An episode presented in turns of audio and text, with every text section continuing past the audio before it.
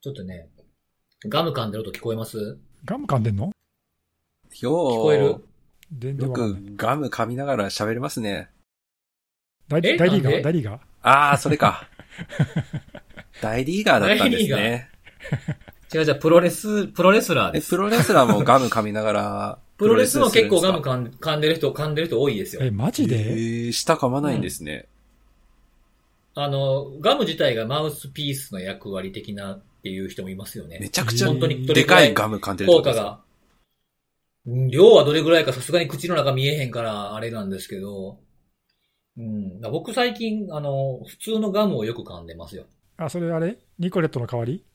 ああニコレッあ、トそういうこととのか。代わり、ニコレットを今、まあまだ、あニコレットまだあるんですけど、ニコレットじゃなくて、ちょっと変えてみたんですよ、違うやつに。え、どういうことあの、ガムからパッチにしてみたんですよ。ああーあ、肌に直接貼るやつか。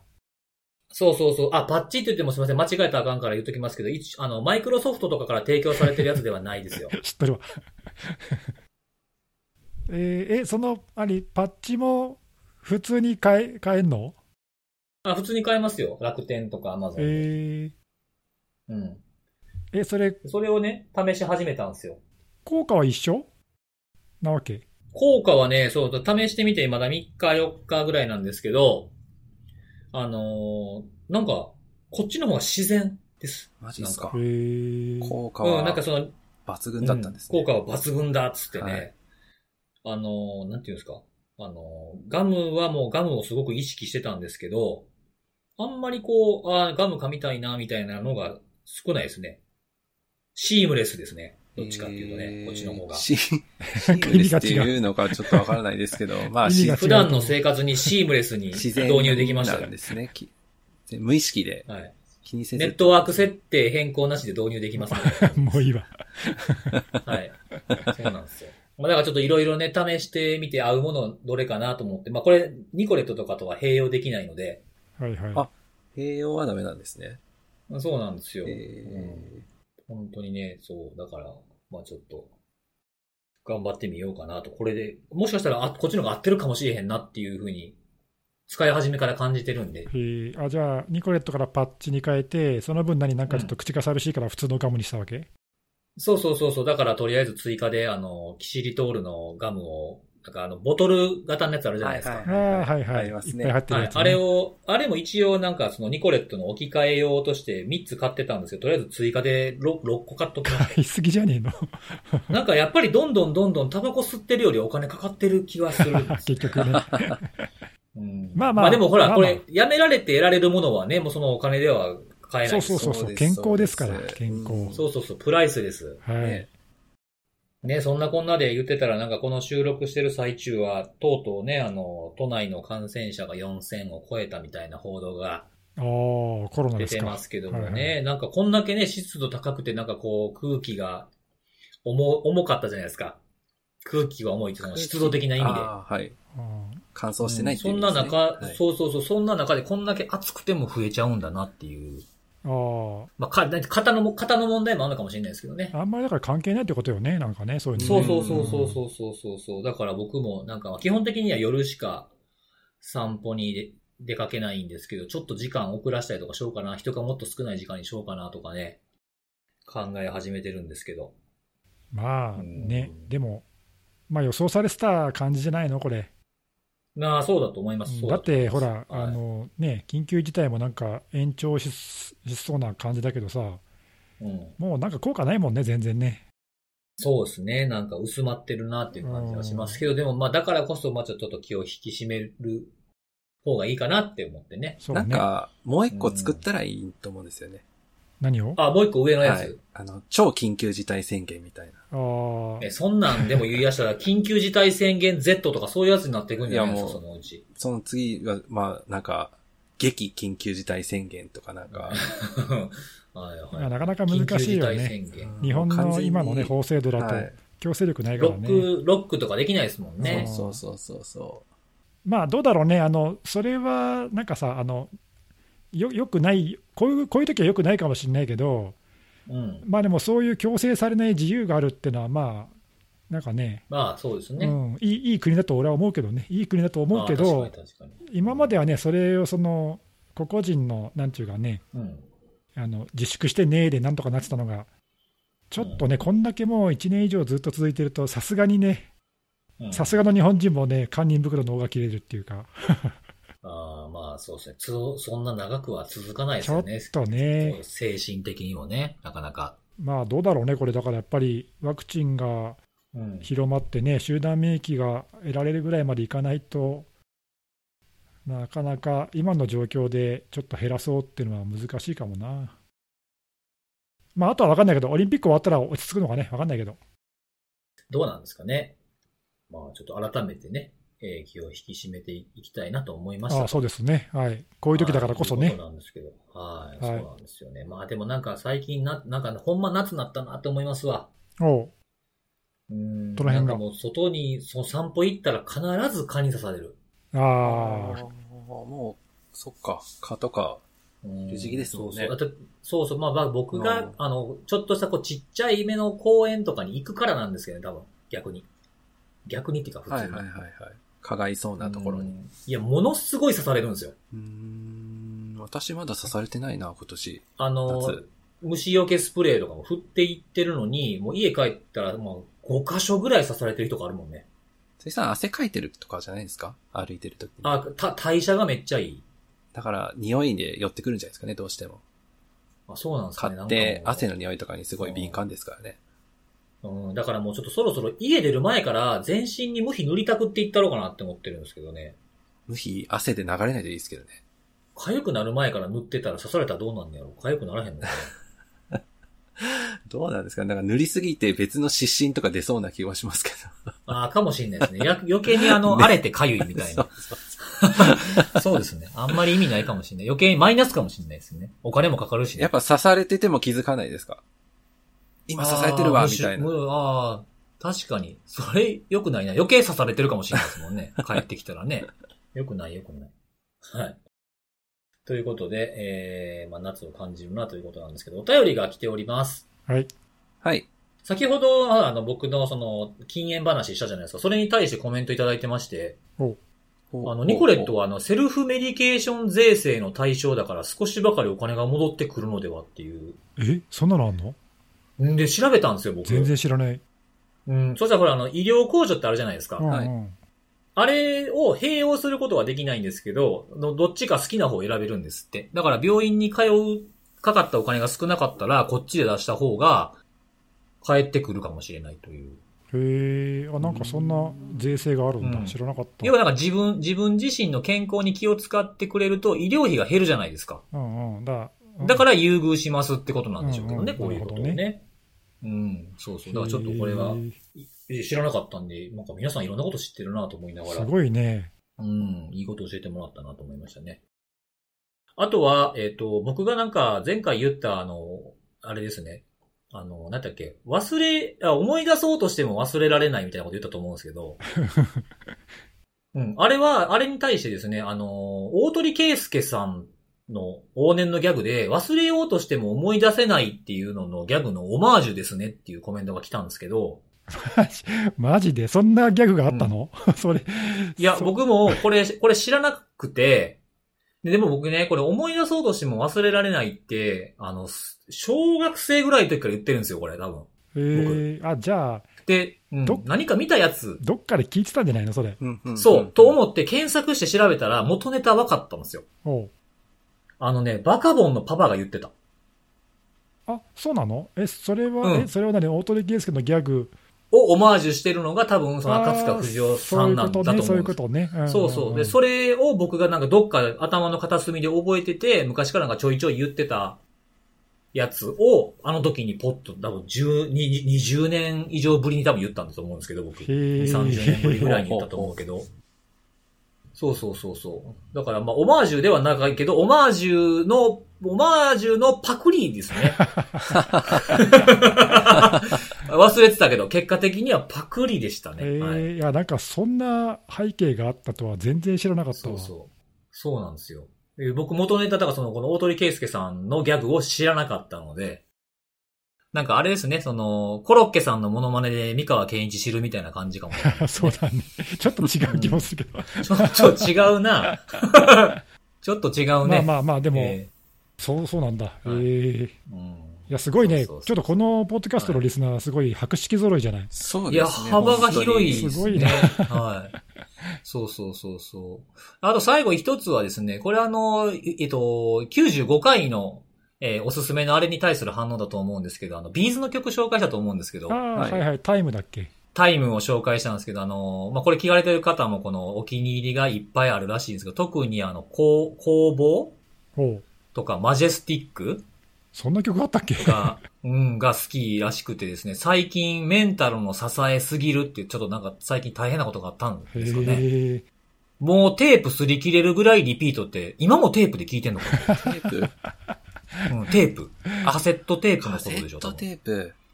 まあしかしたらその当時はいはいはいはい擦り切れるぐらい聞かれてたのかもしれないですけどあね。あなんか、昔っぽい、昔っぽい言い回しっていうか、昔そうやって言ったもんね。そうそうそうそうもテープ擦り切れるぐらいき聞いてますみたいな。あの、音楽と、あとあの、映像はそうですね。ビデオとかね。なんかねビデオ、何回もあの何回も VHS とか。聞いてうね。ん。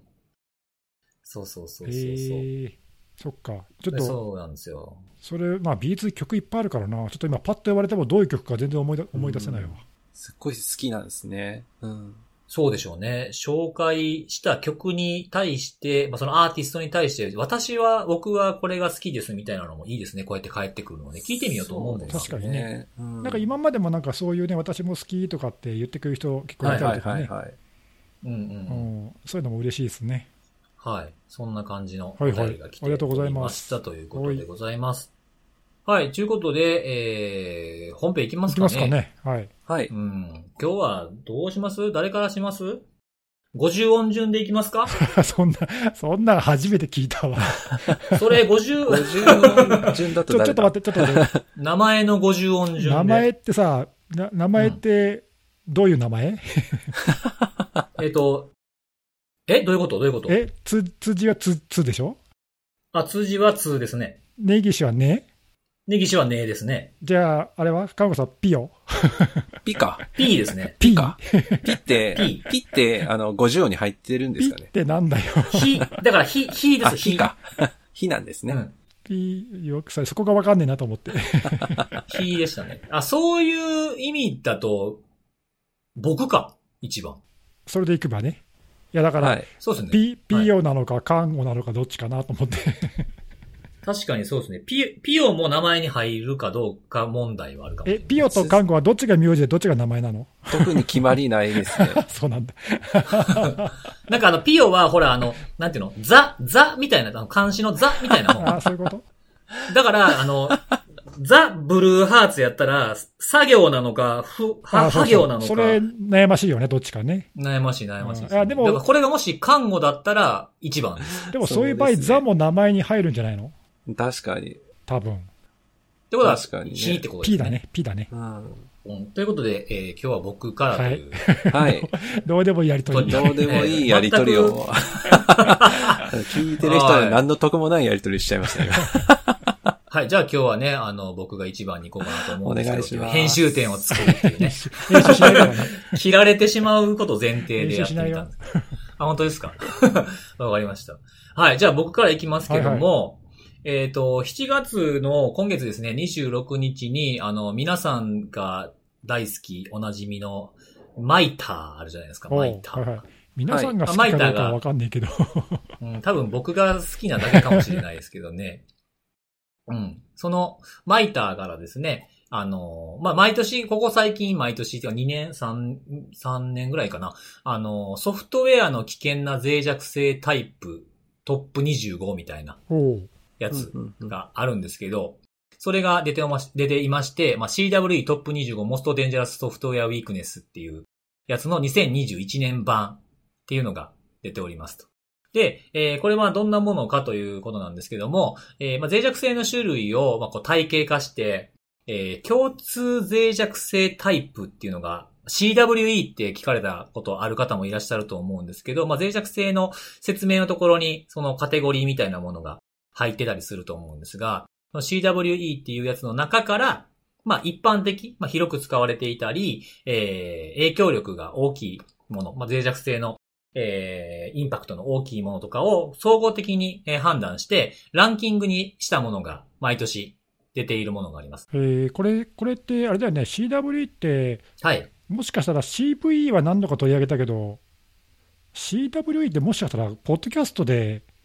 喋るの初めてじゃない多分ね、CWE っていう単語自体を出すのも初めてそうだよね、なんかそんな気がするよね、こんだけ長くやってるけど、うんだから CVE とか CVSS は多分何度も出てきてると思うんですそうけど。だよね、はいはいはい CWA って多分よく目にするけど、そういう言われてみれば、なんか、ここで喋ったことないね。うんそうなんですよ。おおー、じゃあいい機会、いい機会だね、いい機会だね。そうそうおーおーおー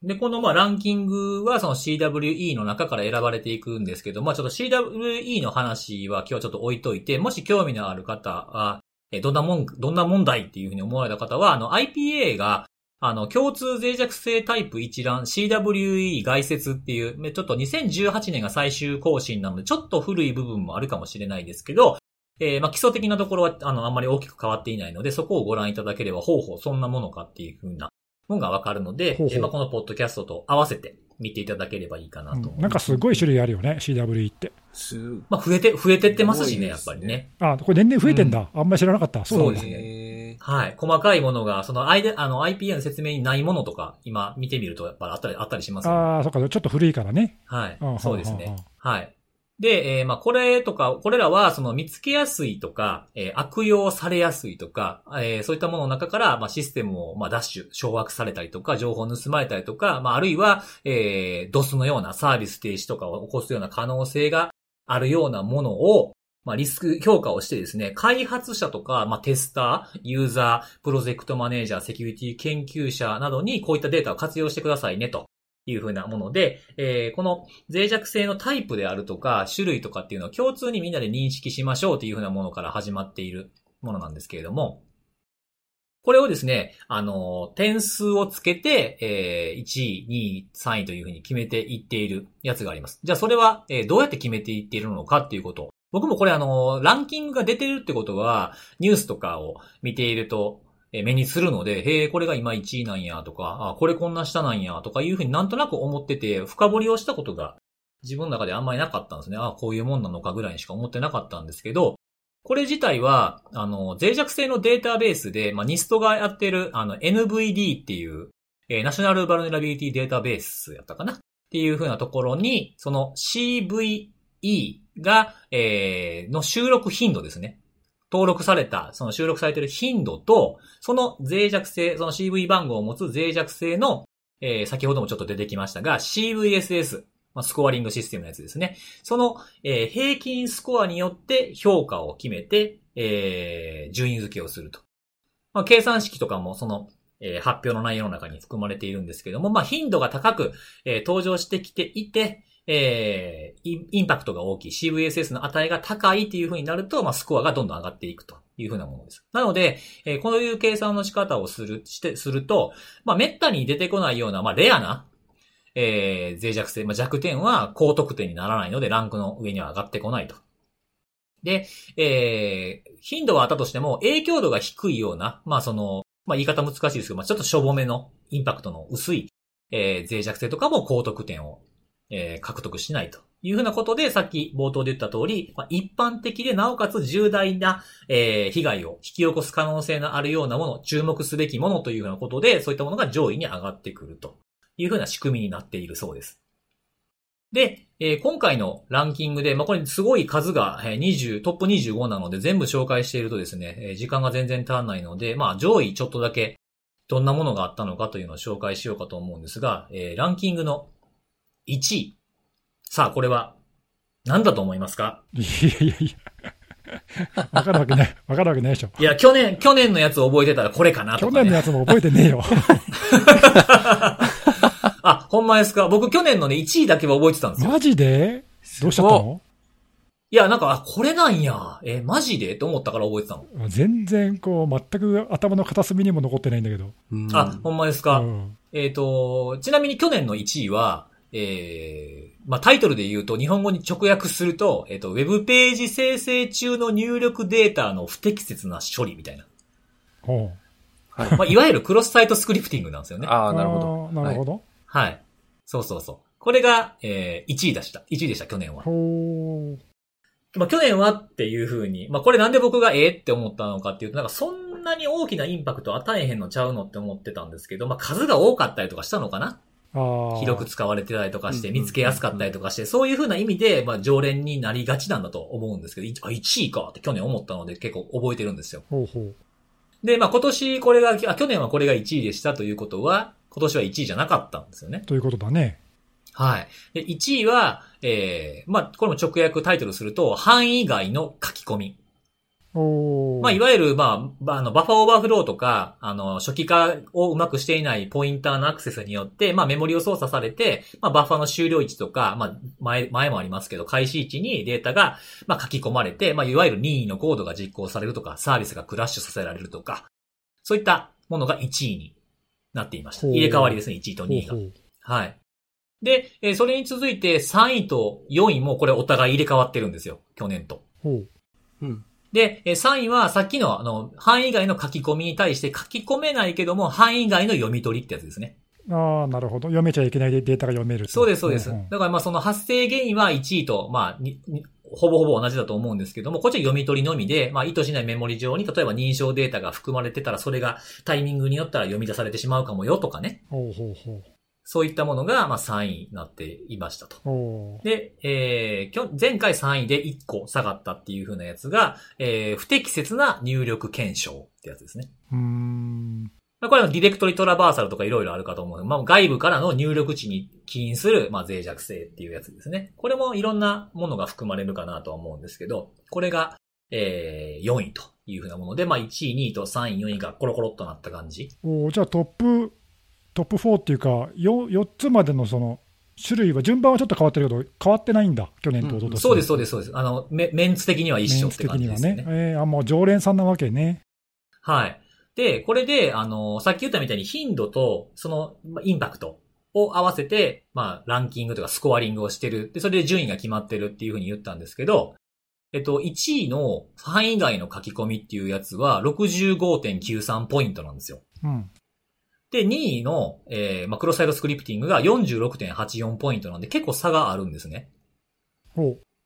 で、3位、4位は両方ともに、まあ、24.9ポイントと20.47ポイントで、まあ、この辺から結構団子なんですよ。その下も19、19、16みたいな感じになってて。う。うーん。なんで、まあ、この辺の、まあ、こういう今回4つ紹介したのは、こうまあ、ポーンと頭出てて、まあ、メンツが変わってないからというふうな紹介をしたんですけれども。でそういうのを見ていく中で、ランキングの、あの、去年とランキングを比べたときに、えー、どんだけ上がってます、下がってますみたいなものも書かれてあるんですね。表の一覧の中に。で、そこを見たら、あの、プラス10何位とか、プラス20何位とかっていうのがあったりするんですよ。ほう。うんで、それってなんかそんなに大きく変わったのかみたいな、いうふうに、えー思いながら見てたら、まあ、今回、その2020年から2021年にかけて、えー CWE の、まあ、再マッピングっていうんですかね。まあ、割り当てを適切にしようという行動をしたからランキングに影響が出ていますってことが書かれてありました。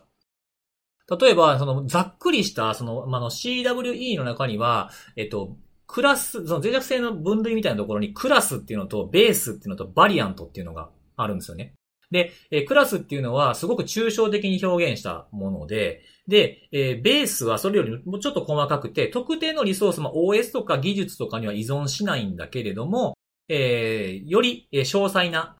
ものっ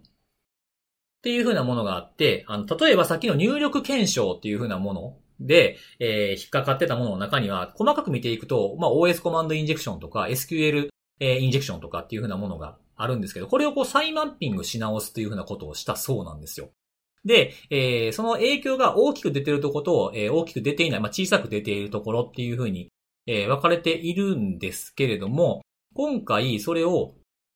えーやった時に、まあ、そのクラスっていうようなざっくりしたやつは、えー、10、10何パーセント今回減ってて、で、個別に細かくやってたやつは、えーかなり数が増えてるんですね。なので結構過渡期になっているので、こういうランキングに影響が出てきているんじゃないかというふうな分析のところに、えー書かれてありましたというふうなところですね。なので、えー、結構これあのーランキングを決めていったら、毎年同じようなことをしてるのかなって思ってたんですけど、やっぱこう、すごい数があるものなので、今まで出てきた脆弱性とか。で、それを見直しをちゃんとしっかりかけて、えー細かく分類をして精度を上げていこうというふうに考えているので、まあ、前年との比較っていうふうなものが、えーまあ、ちょっと比較して意味がある場合もあれば、ない場合もあるというふうなところがあるので、まあ、ランキングでグワッと上がったからとか、ガッと下がったからとかっていうのを、そのランキング一覧だけでニュース記事だけ見て、え、これがやばいからみたいな風に騒がない方がいいんじゃないかなという風には思いました。あの、多分これって、えーちょっとずつこのリマップ、あの、再マッピングですね。再マッピングとかをしていくことによって精度をどんどん上げていってる最中のランキングなので、まあ、これからどんどんどんどんせ洗練されて、えーいって、まあ、カチッと決まってくるようなものなのかなっていう風に感じましたという紹介でございます。うんうんはいまあまああの、こういう分類ってね、こはい。う最初からカチッとしたものができるわけじゃなくて、まあ、詳細化していったり、はい。こう今みたいなそのマッピングし直すとか、うんうんうん。あの同じほら、マイターのアタックとかもさ、はい。テクニックを細分化してサブテクニックができたりとか、はいなんかまあ、そうですしょねっちゅう変わってるじゃん。そうなんですよ、そうなんですよ。まあだからね、そういうものはそういうものとして捉え捉えるのがいいよっていうことだよね。そうですね。だからなんかこう、今回ちょっとなんとなく気になって、あのーほら、きょ去年クロスサイト1位かっていう印象が強かったから、改めてこう見直してみたら、あ知らんこといっぱいあったなと思って。だから、まあ、そういうその何大きな順位変更とかは、まあ、ちょっとそういう人為的な面もあるから、はい。注意してみるとして、うん。まあ、とはいえ、その上位のさ、4つとか、まあ、特に上位2つか、突出して多いってやつは、まあ、数も多いし、影響度も実際、結構大きいものが、脆弱性として毎年、まあ、変わってないってことは、要するに毎年毎年、相も変わらずそういう脆弱性がたくさん見つかってるってことよね。うんうん。まあそういう、見つかってるし、まあ生み出されてるから見つかってるんだってことですよね。見つかってるってことは、だから生み出されてるっていうことで、まあ、これだから特にそのコードとかね、そのアプリケーションとか開発している人に対して、はい。まあ、なんかそういうメッセージじゃないかなと、こういうところを、うんうん、うん。あの気をつけてるつもりでも、やっぱりみんな作っちゃってるんだよと、次はあなたかもしれませんよ、的なそね。うそう、だからこういうところやっぱり減らすように、あの注意してコード書きましょうねみたいな、なんかそういうことだよね、多分ね。うんうんうん。うんで、変わってないってことは、まあ、やっぱりだからそういうものがこう多く生み出される、なんかなんか理由があってさ、なかなかそれが減らしてないってことだろうね。うん。なかなか難しいね、その、うん、あの、まあクロスサイトスクリプティングもそうだし、まあ、クロスサイトとか結構ね、対策いろいろめんどくさかったりとかするけど、うんうんうん。その範囲外のリードライトとかはいはい。というのもね、まあそんなのそんなに簡単に起きないじゃんって、ちょっとあー思いがちなのかな。パッとね、うん思いがちだけど、うん。まあでも実際のところ、それが脆弱性として見つかってるのが結構多いっていうのがね、改めてそうですよねこうなると、ああやっぱまだまだちょっとその辺の対策がうまくできてないなっていう感じだよね。そうですね。まあ、あとあれかな、んそのはいは見いつ。けやすさっていうのもあるんだろうか。うん、あるとは思うんですけど、でも、うん、まあだからクロスサイトがこんなに上に来るのかなとは思ってたんですけどそうだね。ね。まあでも見つけやすさはあるって言っても、まあ実際見つけやすいものが悪用されやすいわけだからな。うん。あとはあれじゃないですかね、その作る人が様々っていうのも理由としてあると思います。あーどういうことそれは。あの、ちゃん、だから適切な、その、まあ、あの、製品とか、そのプロダクト管理をしているような、まあ、OS とかアプリケーションとかだったらあれですけど、ウェブアプリケーションってもう作る人様々じゃないですか。あーあ数、数もだから圧倒的に多いと思うんですよね。いや、でもこれ、だって、これは、だって、ウェブアプリは対象外でしょだって、N- NVD に登録されてるやつがあ、そっかそっかそっかそっか。調査対象なんでしょあの、なんていうんですか、ね、だから個別のアプリは対象外でしょ、はい。フロン、あ、そうかそうか。フフロント画面とかとは含まれるんですよね。フロント画面ネットワークの管理画面みたいなやつとか。あ、だからそういうソフトウェアのはい。脆弱性は対象だと思うけどう、ん。どこそこのウェブサイトのどこそこの脆弱性みたいな個別のやつは対象外だから、あはいはい。そんなの山ほどあるからさ。あのーそうですね。確かにそうそうそうそうですね。うんあとそ、の、け、件数っていうふうなところで言うとね、その、さっきちょっと言い言いそびれたんですけど、そその脆弱性のインパクトの危なさっていうのはそんなに大きくは変わってないんですよ。まあもちろんそうなんですけど、あの、範囲外の書き込みの件数っていうのがすごく増えてて、頻頻度のとこですね。へえ去年が、あの、クロスタイトが去年3788で、お、っていう件数で、今年3564なんですよ。まあ、そんなにガラッとは変わってないじゃないですか。うんうん。で、えっ、と、範囲外の書き込みは、去年が20 2225なんですよ、頻度。おうで今年は30、さあ、ごめんなさい、3033なんですよ。おーなんかすげえ増えだたからね。け結構増えてるんですよね。他のやつ見てても、まあ、はい。 4割、5割増してぐらいそうそうそう。すごい、そうですすごねい増えたね。うんそうなんですよ。へえなんで、ひ登場してくる頻度が増えてるっていうのがあって、なんか、なんかそんなにいっぱいある印象ないけど、まあ、と多分僕はなんか攻撃コードがあるやつみたいなのを縛りで見ることが多いから、こういうのがピンとこない、数字にピンとこなかったのかもしれないですけど。ああ、そうだね。まあそういう、うんあそうかそうか、エクスプロイタビリティみたいなのは考慮されてないから、はい、はい。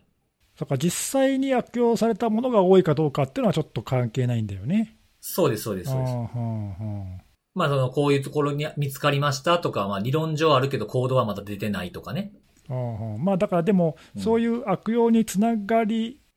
やすい、その見つかりやすいってことは悪用につながりやすいっていうことなんで、うん。そのまあ原因を生むも、お大元を断ちましょうっていう、まあ、そういうアプローチだよね、これ、どっちかっていうとね、だからあの開発者視点のアプローチかなっていうか、うんうんうんう。うんん、逆にさあの、ちょっと話それるけど、ええ。今週だったかな、あの CISA かなんかがさ、2020年から21年に最も悪用された脆弱性トップ30っていうのを、なんか似たようなランキングをああ、なんか出してた。出してたじゃん。うん出してましたね。うん、いや今ちょっとこれ聞いてて、あの全然違う視点でそっちを思い出したんだけど、はい。あれは実際に悪用されたもののうんうん。トップいくつで、はい。その辺となんか見比べてみると、ちょっとね、面白いかもね。あれは、だからそああの、ー、そうそうですね。そうあの悪用しやすさっていうのがやっぱり前面に出てて、うんうんとか、そのああのこう悪用のコードの入手しやすさとか、はいはいはい。あの、パブリックなのか、売ってるやつなのかとか、攻撃者しか持ってないのかとか、そういうことですよね。うん、あとだからその、何、そういうのって結局、今年見つかったものとは限らなくて、もう何年も昔の脆弱性なんだけど、いまだに結構悪用されてるとかね、ああ、使われ続けてるやつあそりまうすもんね、そういうのがあったりとか、また違う視点でそういうのもあるから、まあ、だからそういうのと比べると、これはその生み出す元を断ちましょうっていうかね、がはい。なんかそういう感じだよね。そうですね。その CISA の方はもっとそこから、あのね、条件をつけて絞ったランキングになりますもんね。そうそう、うん、まあでも、元が立てればね、こういうその1位、2位とかっていう大元の脆弱性のこのカテゴリーのところをぐぐっと減らせれば、多分だいぶ変わるんだろうな、景色がね。そうですね、そうでしょうね。ええまあでもちょっと注注意がていうかさ、この辺は気にな気になるというか注意しときたいなと思うのは、その、悪用されたトップ30でしたっけ、あれって。ああっち今、僕が言った方ね。そうそうそうそうそう、うん。それに乗ってるから、乗ってるやつはまあ最低限なんとか自分がそのアプリや何何かしらを使ってたら対処しないと、すぐにでも対処しないといけないランキングみたいなのになるのかなと思うんですけど、うんまあ、でも、あの、見つかっ、実は見つかってるけど悪用されてなくていきなり来るものもありますからね。あーゼロデーとして持ってるとかっていうのもあるから、なんかそこだけ気をつけててもあかんのかなっていそうそうそう、うん、気がするなだからまあそういう面で、あの一つの視点だけで物事見ちゃいかんなっていうね、そうですね。うんなんかこう、どういうふうに接するかっていうのは、こういうランキングとかっていうのって、ちゃんと見極めないといけないっていうのを今お話聞いてて思いました。はい、いやなんかちょっと CWE とかね、あのトップ25もランキングはしてたけど、あんまり、あんまり詳細にはいつも見てなくて、さらっとしか見てなかったから、ちょっと勉強になりました。はい。はいよかったです。ということで僕からは以上ですなんですが、名前の順番でいくと次どっちになるんだよ。ええ、ね、ねえと、ねえとひーやから。ねえが 先かな、ネギス、ネギスさんです ね。もう名前の順やめよう、今回だけね。も ?50、40。うわからんようになってくる。はい。はい。じゃあネえギスさんお願いします。ー、私は今回はですね、ちょっとパスワードネタで軽めのやつを、ちょっと2つほど紹介したいなと思っているんですが、よろしいでしょうか。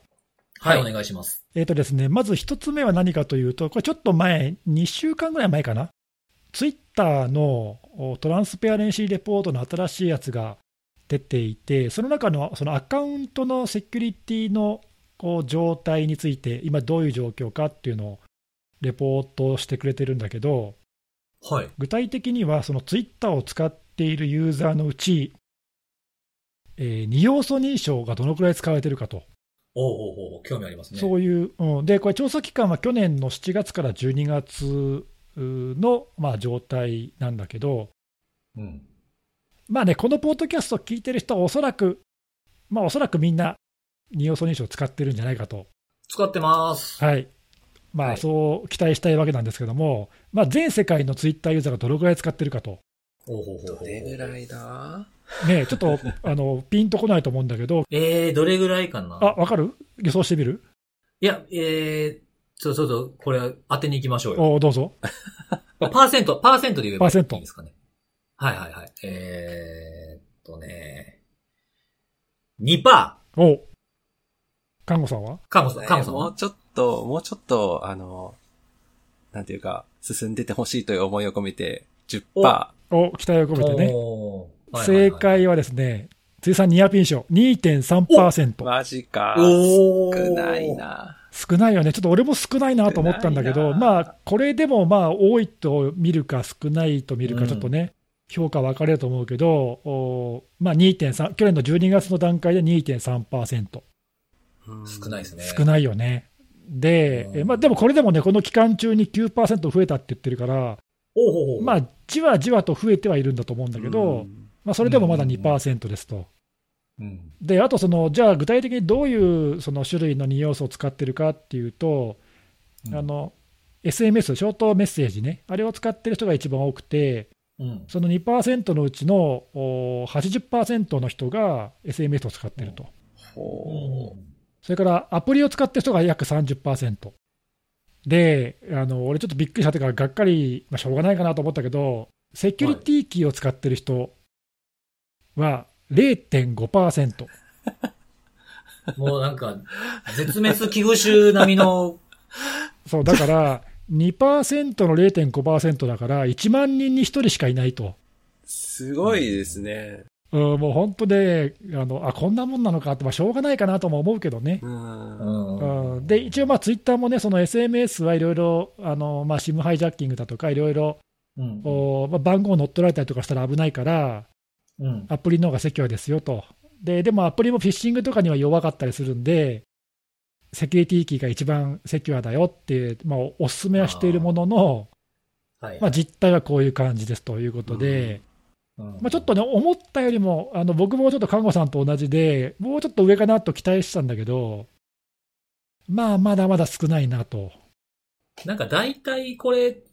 なんか使ってる人いんのかな少ないんじゃないのって思った時に僕必ず2%って言うようにしてるんです よ。ああ、大体合ってるかもね。 大体そういうのって2%なんですよ。そういう感覚ね。え、ネギさん、ネギさん、ちなみに、ちょっと書いてあったらでいいんですけど、その2%っていうのは、あの、全体の母数っていうのは、どういうカウントの仕方なんですかねアクティブユーザーがどうかとかそういうそこと。うそうそうそうそうそう。もうなんか、あの、よ要は、なんか作ってほったらかしになってるようなシニアアカウントとかも全部ひっくるめてあ、ー全赤なのなか、のか赤あーなるほど、なるるほど、特にね、はい除外してるとか書いてなかったから、あ基本的にそうはですか全部のアカウントなんだと思全う部け入りでってど、感じなんですかね。おそらくあーうんなるほど。アクティブにするともしかしたらもうちょっと増えるかもしれないですね。あだったらわかんないですけど。はい。もうちょっと、なんか希望が持てるかもあしれない確でかにすね。確かに、ちょっうとん非アクティブなアカウント結構いるかもしれないもんね、ちょっとそこは書いてなかったな。そううですよねんうんうんうんまあでも、それにしたってね、まあ、まあでもそれでもそれが2割になるとは思えないですもんねだ。から母数が多少減ったところでね、そそうですんね。なまあに2%が3%、4%になるぐらいかもしれないですけど。そうだね、うん、まああの、パスワードだけにやっぱりね、依存しちゃうと、フィッシングだったり、まあいろいろ乗っ取りの被害とか、うん。まあ、使い回しとかしてたらね、簡単に乗っ取られちゃうとか、うん うーんまあ、やっぱちょっとリスリスク高いので、まあ、まだまあまだね、パスワードからあの離れられない我々としては、ちょっとね、あの2要素で、ちょっと守りをもうちょっと固めておきたいなっていう感じなんだけど、まあ、ちょっとまだまだ普及には程遠いと、うんうんうん。はい、ちょっとそういう現状があの分かりました。まあ多分そのツイッター、これはツイッターだけだけど、はい。まあ、おそらく他のサービスも似たような感じなんじゃないかなと、うんうんうんうんまあ、またそういう調査結果とかあったら報告したいと思うけど、ああ、はそうですね。いまあ、でもこれ、どうしたら増やしていけるのかな、やっぱめんどくさいのかね、ほらたびたびほら、このね、あれとかさ、でも、はいはい。 2要素をみんなで使おうぜみたいなネタを、セキュリティ機のね、話したりとか、いろいろしてるから、まあ、このポッドキャスト聞いてる人たちは多分ね、そういうのをよく、また言ってるあいつらとかと思ってると思うんだけど、うんうんうんなんだ、やっぱり普通の、普通のっていうか、あの一般のユーザーにはちょっとハードル高いのかな。ううんんなんかそもそも。もそれがあるっていうのを知らん人もいますしね。ねまだ。それはありそうですね。認知度の問題っていうのもあるような。それもあるよそうなんだみね。あとほら、前にあの辻さんがなんか言ってたけど、その乗っ取りの被害とかにあったらさ、はいはい。これやっとけばよかったってなって、多分やるじゃん。うん。そういう。うう。んん。でもそうでないとね、別にそのありがたみがないっていうか、分かんないじゃん。うんまあ普段からは面倒くささしか出てこないそうですそよう、ね。確かに設定のめんどくさいっていうところだけがさ、こうんう前面に出ちゃって、うん。うん何が美味しいのっていう話だもんうんうんね。うん。そうなんですよね。なんか自分が享受できているものをあまり意識しできるものじゃないじゃないですか、普段。そうなんだよね、そこがちょっと難しいところだよね、何もあの起きないと、あんまりね、ありがたみが分からないっていうのうが、ん、うん、うん、うん。ちょっと、そうですねまあ、セキュリティ全般言えるけどね、あのちょっと難しいのかなというま感じであ、ある程度劇的に何かガラッと変わらないと、その、なんか、本当に数パーセントずつの伸びだと思いますね。そうねこのままだと。まあ、極端なこと言えばね、だからあの、サービス提供側がさ、強制にするとかね、はいはいはいはい。ほらあの、例えば金融機関みたいに、絶対そういうのをね、はいはい使わせるところとかってあるけど、はい。まあ、ツイッターにはさすがにそこまで要求されないっていうかさ、ツイッター側もそんなことしたらね、ユーザーから多分ソース感ユーザーが減減っちゃいます多し分ねね、。うん、まあ、そうはならないけど、うんまあ、そういうことがないと、ちょっとなかなか変えられないかもね。まあ、増えるとは思いがた、思えがたいですよね。はいまあ、ツイッター乗っ取られても大したことないっていう人ばっかりだったらそれでいいんだけどさ、うんうんまあ、結構ね、あのツイッターで乗っ取られたら、まあ、有名人はもちろんそうだけど、うん。はい。いろいろなね、こう、こう直接間接の被害につながりかねない、それぐらいの大きなプラットフォームにもうなってるかいやら、ーありますよ。株価が動くことだって下手したらあるわけそうですかそうら。うそう、ねうんうんうん。えなそういうと考えると、まあ、ぼちぼちちょっとこういうその SNS とかのサービスもね、そういう重要度を認識してやってほしいなと、まあ、ちょっとまだまだうん僕らのそういう活動っていうかさ、広めていく活動がまだまだ不十分だなと、ちょっと実感しました。そうですはいね。まあ、なんか、身近なところだけでもね、どんどんどんどん増やしていきたいなって気はするけどね。んうんうん。んそうですね。ちょっとあの今のお話で思い出したから、いもうこれ逃したらいつ言う言えるか分からへんから今言っときますけど、あの、アカウント乗っ取られたら影響力のあるアカウントうんぬんかんぬんみたいな話今あったじゃないですか。うんうんうんで、まあ株価までとか言うわけではないんですけど、あの、まあ僕たちには来ないと思いますが、あの、認証マークの持ってるアカウントだけを狙ってるフィッシングとかもあるんですよね。ああ、なるほどね、信用されやすいからね。そうそうそう。うんで、その認証マークのことについての文面でフィッシングサイトに誘導して ID パスワードを盗むっていうおおなるほど。やつがあるらしくて、その僕がちょっとあんまある機会に話したこ、話すことがあった芸芸人の方なんですけど、その人が言ってましたね。そういうの来る、来たって。で、引っかかっての、ね、乗っ取られて、アカウントもどうしてもでき、あ凍結も依頼してもツイッターやってくんなかったらしくて、結局新しいアカウントを作りましたみたいなこと言ってましたけあど、ね。あ、なるほどね、そういう、あのちょっとまあ目をつけられやすいアカウントは、要注意だよね。んうんん。そうそうそう。そういうなんかカスタムというか、その、そのアカウントならではの方法で来る場合もあるってことですね。なるほどね。はい。ちょっとしょ、はいちょっと、まあ、し紹介しました。はい、ありがとうございまですす。まあちょっと引き続き、この辺は、あのがはい。普及をこう後押ししていきたいなと思いましたと。はい。はい、それとちょっと合わせて、もうい合わせてか、まあ、もう一個ですね、あのさらっと、うんえー紹介したいのは、えー今週、えー PayPay 銀行がある調査結果を発表してて、うん。えーこれは何かというと、15歳から59歳までの男女各500人、あまあ、合わせて1000人の人に、まあ、アンケート調査したんだろうね。えーとまあ、銀行の利用と、あとまあネットのセキュリティに関する実態調査みたいなのを、まあ、よくこういうの、いろんなところやってるけど、うん。えーまあ、そういうのがあって、でまあ、銀行についてはちょっと今回とっあのすっ飛ばすけど、そのセキュリティのところでパスワードの,、ね、あの利用の実態っていうのがちょっと出てて、うんうん。あんまあやっぱりこんな感じかって、ちょっとがあのがっかりというかあの、ほう。危機感を覚えたんだけど、うん。えーとね、いくつかある中で、まあ、まずその推測されやすいパスワードを使ってますかっていうので、およそ4割の人が、まあ、全部じゃないにしてよ、推測しやすいものを使ってますと。うんうん。言っていると、まあ、これはちょっとしょうがないかなと思うけど、 4割ぐらいいるいるんだよね。で、あとそのパスワードを使い回し、さっきもちょっと言ってたけど、えっ、と、1個だけを全部使い回してるっていう人が15%いると。あ結構多いな。結構いる。で、2つから4つって、まあ、これもまあほぼ使い回しだけど、っていう人が47%いて、これ2つ合わせるとね、まあ、3分の2いっちゃうんだよね。あーなんで、まあ、あの使い回してる人がまあ半分以上いると。うんうんうんうんまあ、でもここら辺はその IPA とか他のベンダーとかのね、調査とかを見ても、まあ、大体それぐらいな感じなんで、まあ、大きく変わらないというか、毎年こう、その辺うろうろしてるなっていう感じそうですそうよね。そう。で、まあ、だからそんなに驚きはないんだけど、まあ、やっぱりそうかっていうあの感じで、ちょっとね、これだと、その、今のそのそのパスワードさ、漏洩して上等の世の中だと、やや厳しいなっていうかね、これすぐやられちゃうよ、うんこれじゃあっていう。うんうんうんうん感じで、ちょっと危機感を覚えて、で結局ね、その推測されやすいものをつけちゃうとか、その使い回しちゃうっていうのは、なんでかっていうと、もう一個ね、ちょっと飛ばした質問があって、えーと、パスワードをどうやって管理してますかっていう質問に対して、あ、はいはいはいはい。およそ半分の人は記憶してるって答えてるのよ。おうんうんそりゃ無理でしょうと無理ですね。思うのね、だから半分の、約半分が記憶してます、自分の中頭で記憶してますって言ってて。はい。で紙にメモしてますっていうのが30%くらいいるのね。うんうんうんうん。で、まあ、あのまあ、それもどうかとは思うけど、まあ、でも、あのほら、前にね、その紙にメモするも、工夫次第で悪悪くないよって話を、うん。ええ、ええ、ね、どっかでしたと思うんだけど、そうですね。うん、いや、ちょっとさすがにもうそろそろ頭で記憶するのは無理じゃないかなっていう気がしてて、で、ほらそういう人が半分いるってことは、結局、記憶するためには覚えやすいものでなきゃダメで、そうですね。なおかつ使い回すのがしょうがないよね、これ、だってもういくつあっても全部ば別々のを覚えてるって無理じゃん。不可能ですね。そうそう、だからここの記憶するっていう管理の方法を変えない限り、パスワードの使い方変えるのは無理じゃないかなと思って、はいはいはい。なんでこれ、やっぱ、そうですねうんなんかこうどうどうすればいいかって、もういつもなかなかあの悩む悩むっていうかさ、どうすればいいのかなって分かんないんだけど、うん。やっぱりこの記憶しないで、そのまあ、紙にメモするもいいけど、あのまあけあのね、一番いいのはそのパスワードを管理する専用の、ね、ソフトを使うっていうのが望ましいんだけど、やっぱ何かしらその記憶に頼らない方法に移行しない限り、ちょっとこれ変えらんないなっていう、うん。うん、気がしました。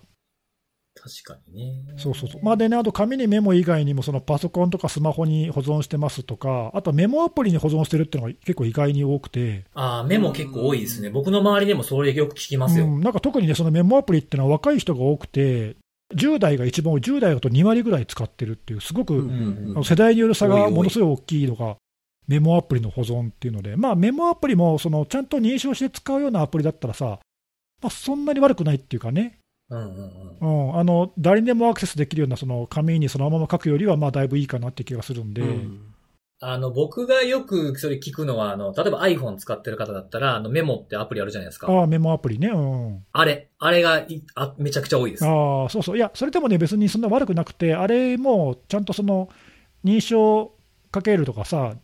できるし、まあ、そもそもスマホにちゃんと認証かかってて、そうですね。簡単には見えないとかってなってれば、まあ、あのメモ帳にそのまま書くよりはだいぶいい気がするんで、うんうんうん。こういうのってほら、程度問題っていうかさ、こういきなりね、パスワード管理ソフトのワンパスワードを使えとかっていきなり言っても、なかなか難しいと思うんだけど、まあ、せめてちょっとね、そういったメモ帳にきちんとパスワードつけて管理して、うん。覚えなくてもいい代わりに、全部パスワード変えようよとかさ、はい。なんかできるところからこうやっていかないと、ちょっと一足とね、飛びにいきなり難しいところは無理じゃん。ううんん。うん、でも、まあでもね、そうちょちょっとそういうところをこう変えていかないと、ちょっとこの使い回しとか、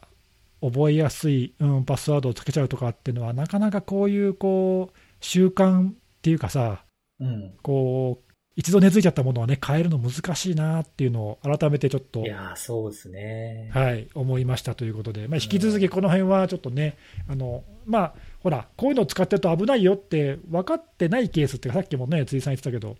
うん。知らないっていうこともまああるかもしれないから、うん。そうう。いう危なさとともに、こういう使い方もあるよっていうかね、いきなりこれは難しくても、こういうのはできないできるんじゃないのみたいなね、なんかそういうのもちょっとそうですね。伝えていきたいなと、はい、なんかちょっと改めて思いましたという。うんはいまあ、あの、さっき言ってた、あの、メモのアプリ。うんうんまあ、メモ、メモ、あの、iCloud の、その、iCloud じゃない、あの、iPhone とかのメモアップとかも、だけじゃないですけど、まあ、なんでもそうなんですけど、あの、クラウドに同期してるやつはそこを守るのも忘れずにねっていうね、言うようにしてますね。そうだね。うんうんうん、同期してて、あの、デバイスは大丈夫やけど、ネットワークで見られるっていう、まあ、画像とかもそうじゃないですかう。ん画像の同期とかもね、写真とかの。クラウド側のアカウント乗っ取られちゃってとかっていうのもね、まあよくあるからね。そうですう。うんん、そっちもちゃんと、そそのアカウントだけはちゃんとしてねっていうふうにはしてますね。うんうんうんそうはですい。ね。は抜いけ。道になりがちなんで。はい。はい。ということでありがとうございました。はい。じゃあ最後、看護さんです。はい。ピ行についに来たと。ピ、ピ、ピ 行、ピ行。はい。いうところで。そんな行ないよあのー。 ないですかすいません。ないです。そんな行ない。パ行、パ行ですよね、言う のはね。な、何言おうか忘れちゃいました。え、そうそうそう。今週はですね、あの、はいちょっと気になるニュースがうん。報じられまして、でね、ちょっとニュースだけ見ても、ようわからんので、ちょっとすいません。いろいろ推測を多分含む話になってしまうんですけど、ちょっと今日はそれを取り上げたいなと。ほうほう報道の書きっぷりがちょっと、どうとでも取れるような感じやったってことでなすかかね。な。か、なかなか、まあ、想像を働かせて読まないとわからないみたいな感じではあるんですけど、これね、あの、二つ、実は記事があったんですよ。ちょっと記事のタイトル言うとですね、えっと、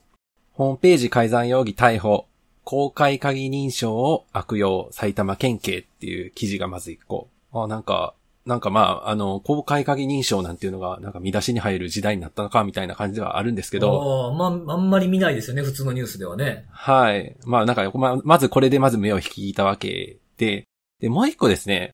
えー、見出しがですね、IP アドレスの規格違い、障壁、加害者特定が難しい事件、ホームページ改ざんで男を再逮捕っていうのがほう。記事で出てまして、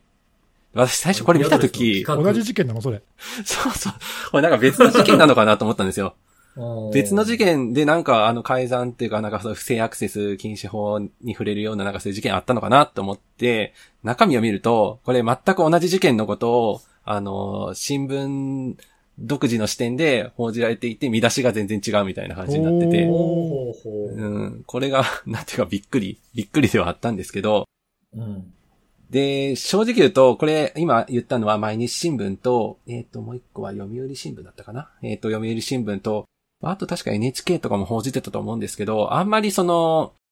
今出した新聞記事以上の情報っていうのが出てなくて、ちょっとその情報から読み取れるのがあんまりないんですけど、まず1個目の公開鍵認証悪用っていう方の見出しがついていた毎日新聞の記事については、これは、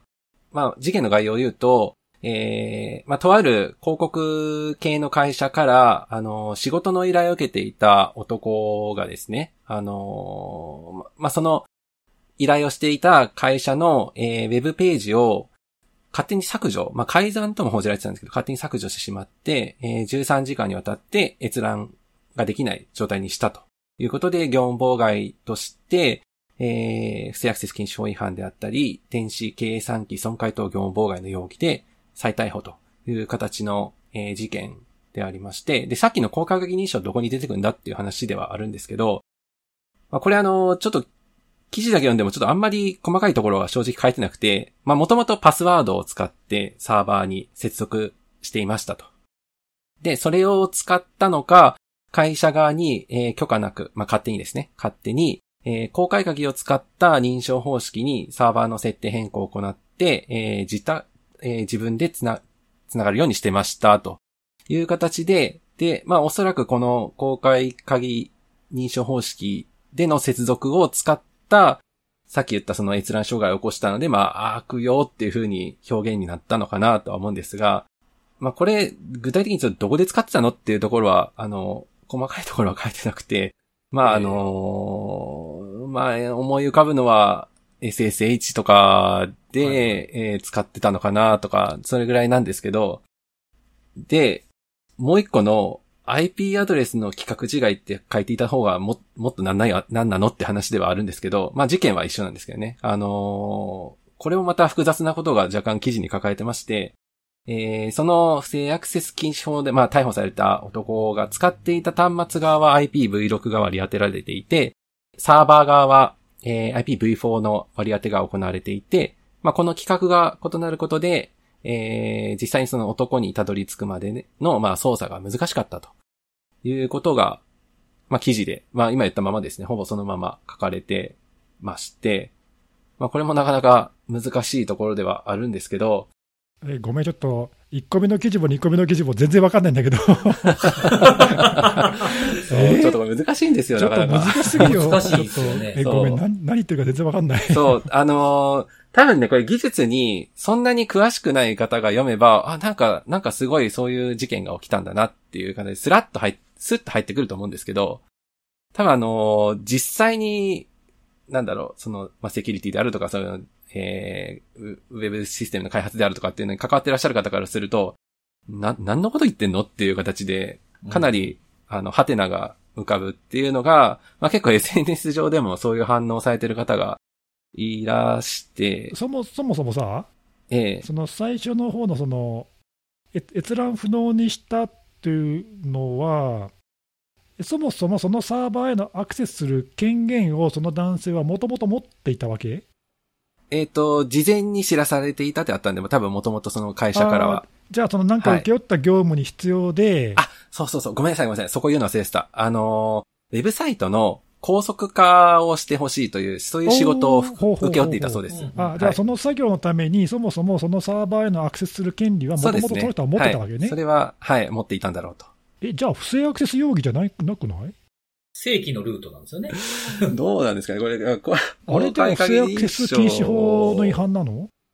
えー、ちょっとわかんねえな、そうなの、うん公開鍵認証を勝手に設定して、そこあのールそういーうトからっそういうことてかいうなるほどなるほ意ど図なんですかね。もともとじゃあそこは、例えば、まあ、仮にこれ、SSH かどうかはっきりしないけど、SSH とかでサーバーを管理ししてたとして、ええパスワード認証でもともと使ってたんだけど、はい。この男性はパスワード認証は不不便だからっていうか、まあ、もしかしたらな自分が慣れてるから、公開鍵認証に自分で設定して、はい。あーで、それで管理してて、はい。で、なんかトラブルになって、はい。なんかその進め方とか、業務の内容とかでトラブルがあったんじゃないかっていうのは報じられてますね。そはい。れ不正アクセスって言わないんじゃない のあそういうことか、なるほど、ちょっとややっと分かった、やっと分かった。そういうことです。なるほどねはい。1個目はおそらくそういうことなんだろうと。あ分かった、分かった、じゃあそれ、それってでも、その認証の仕組み云々と、業務妨害とは全く直接関係ないんだな、そうです。はい。そういうことだね、あだからそれとは別々の容疑,、容疑っていうか、あでもその前者の方の不正アクセス容疑は、なんか、なんかそれは容疑になってない気もするんだけどな。うん。ちょっとこの辺は、どういう、だって、もともと許可されてて、容疑ではいアクセスしてたんだもんね。はい。まあでも、がまあ業務妨害の方は間違いないな。そうですね。もう一個の方は、うんはい。あそ二ういうつことか一応、はい、容疑はかかってはいおて。ーようやく、えーようやくそれは分か分かったけど、2番目はまだ分かんないんだけど、はい。で、もう 一個、はい、控えておりました。IPv6 の話です2ね。番目はよく分かんなはいけい。これもちょっと難しいんですけど、うーん、まあ、いろいろ、IPv4 で接続する、あの IPv6 のあの、オオーバー IPv6 でしたっけど、うんあの方式でアクセスしたから、その、ウェブサーバーからは IPv4 の IP アドレスしかログ上は残っていなくて、特定が大変だったよっていう、だけの話なんですかね。ちょっと、 そこが、どういうことだろうね、これ。そこがわからない。はい。うんでも、 その文面通りに読むとっていうか、はい。仮に V4 と V6 使ってだとしても、その、まあ、IPOE なり、あの、わかんないけどさ、な、なん、どういうプロトコルを使ってたかわかんないけど、はい。もう全然書いてないです、そこら辺は。うんはいまあわわかんないけどいず、いずれにせよどっかのプロバイダーを経由して V6 から V4 に変換しているはずじゃないそうです、そうです。で、まあ、それはプロバイダーに、あの、それなりの手続きで問い合わせりゃわかる話だから、まあそこはね、あの普通の IPv4 であっても多分手順的にはそんなにうん、そんなにそこで困難ってなるのかな、なんか、あったんですかねなんだろう。そこが、そ なこんがかわあかっんなたんいでねす。かねちょっと、 ちょっと、その、まあ、大変だったとだけ書いてあって、ああーの、何が大変だったかわからないと。何が、どなんだろう。は いどれぐらい大変かもよくわからないですね。あとでもいや、そうで俺、すねだから、あの、なんつうの、それもよくわかんないんだけど、そもそもだってこの人は、その、全然知らない人じゃなくて、この被害企業から業務の委託をされてた人なわけでしょ そうですね。うんそうでもすねう、もうとっとと特定できてんじゃん。そう。で、もっと言うと、さっき私再逮捕って言ったんですよ。意味がわからん。ああ、そっかそっか。再逮捕って言ってましてどういうこ実は6月、ちょっとこれ、私記事見つけられなかったので、もしかしたら、あの、報じられてはないのかもしれないんですけど、うんあの、同じ年の6月と7月の2回にわたって、また同じように会社への不正アクセス禁止法違反で、の容疑で、えー、摘発されていると。とうんそれはその、その同じ会社に対してってことあ、おそうです、そうですね。はい。ああ、あ、じゃあ、え もう、えもう、ハテラマークがいっぱい。あ、あの、あの、よ、よく仲間にいらっしゃいましたね、根岸さん。はい。おーあ、そうなんだ。はい。あなじゃかあなか難しいんでですよね、この、字面あだけ。じゃあ、あれか、まあ、あの、いろいろ、その容疑事実をまずなんか特定して、とりあえず逮捕して、そうそです、ね。の後調査が進んで、はいえーはい他の容疑でも逮捕したとかっていうことなわけか。かもしれないですね。なんかもう、本丸は、本丸はこの、4妨害で行きたかったんだけども、ちょっと、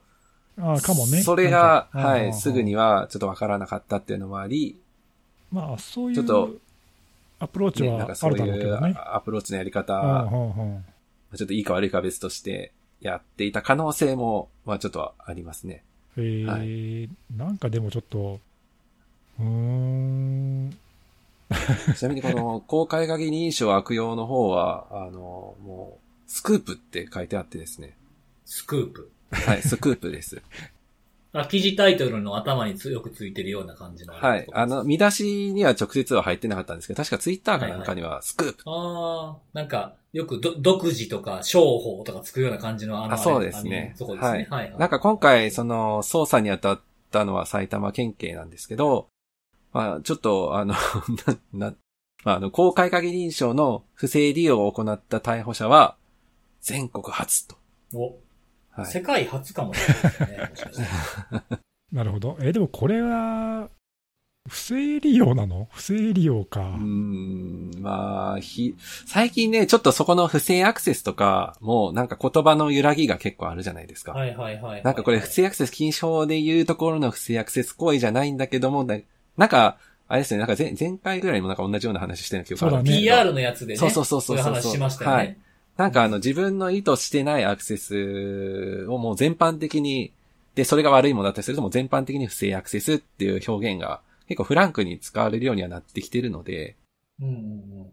まあなんかその法的にとかっていうとこはいろはいがはあまり強くは関わらずにもあー不正利用とかっていうふうに。なんか自分たちの組織に不利益、不利益を被るようなコンピューターを使ったものっていうのと、そのなんか、お、お、に対してそういう不正アクセスって言葉を使って、まあ構成要件とかどうとかっていうのを考えずに言ってるのかもなっていうケースがちょっと目立ってきていますね。はい。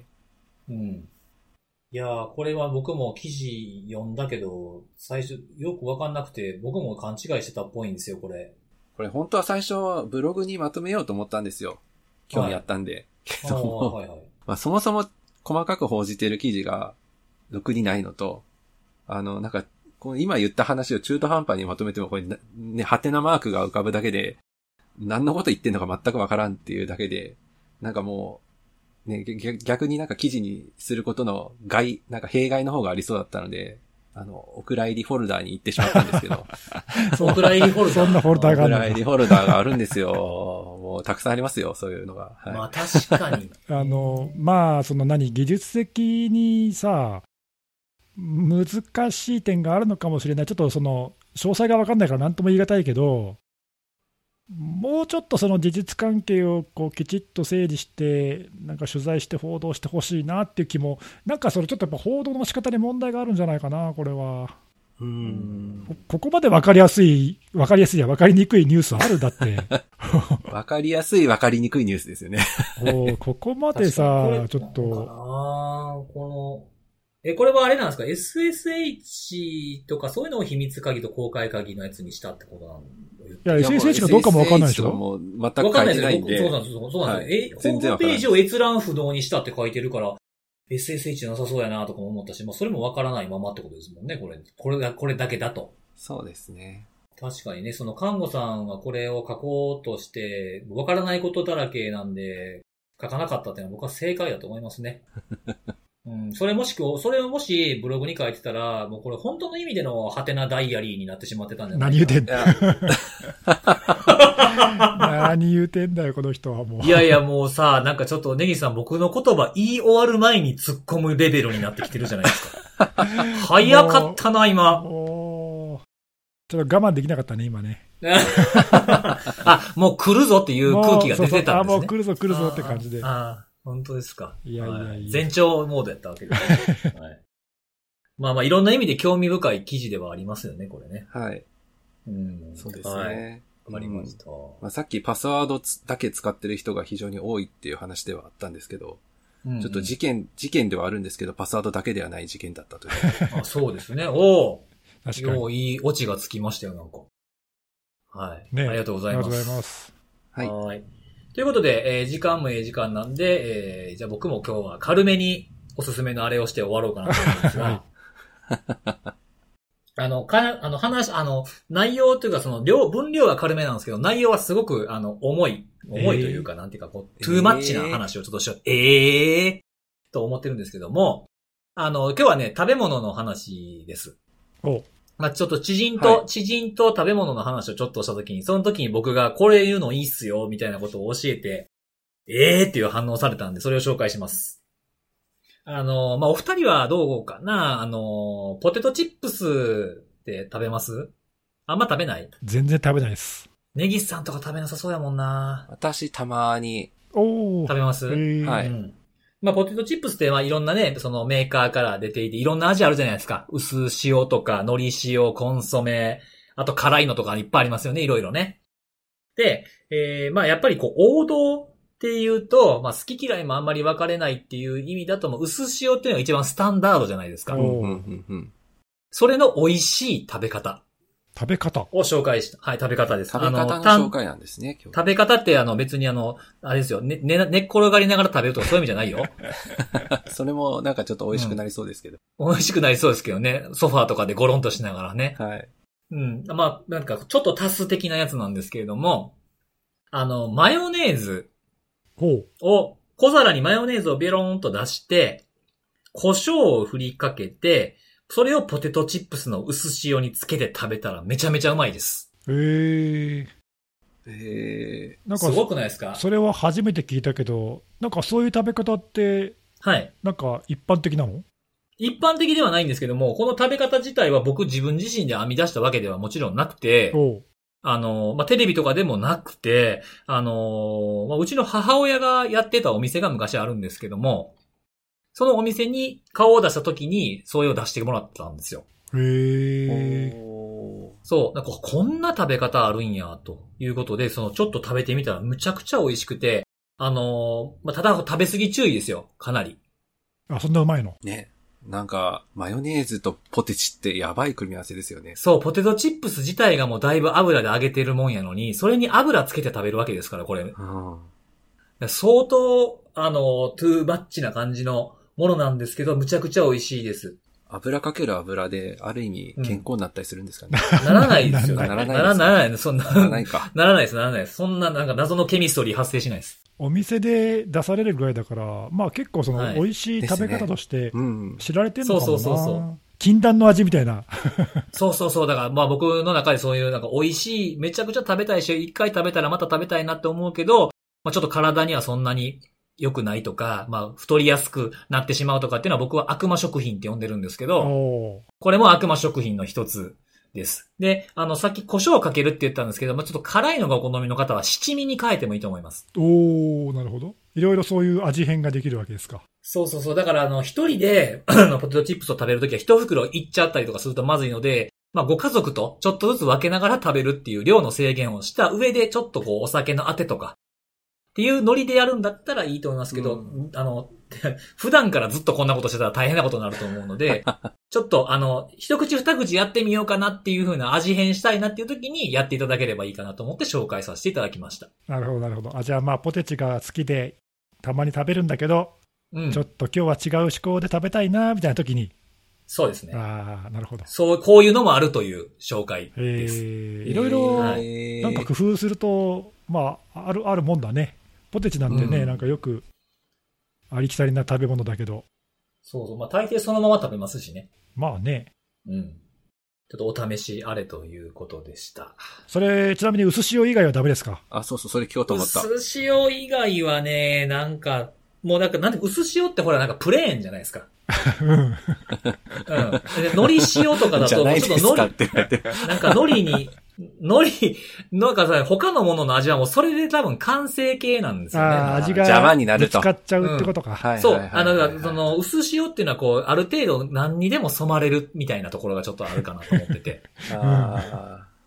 うん。なので、コンソメに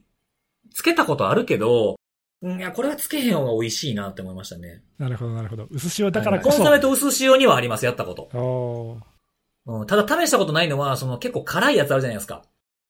ちょっと赤、赤いやつねー。カラムーチョみたいなそうそうそうそうそう。それにはつけたことないですけど、もしかすると、まろやかな味になるかもしれないですね。ね、なんか意外にちょちょっと合いそうな気がしたんだけあーなるほど。ど。うん。あほうほうの、ほう冷やし中華にマヨネーズ入れたら結構コクが出るみたいな感じに近いのかな。うんうん味の雰囲気としては。う。うんん。冷やし中華にマヨネーズ入れるの美味しいっすよ。おおなるほどね。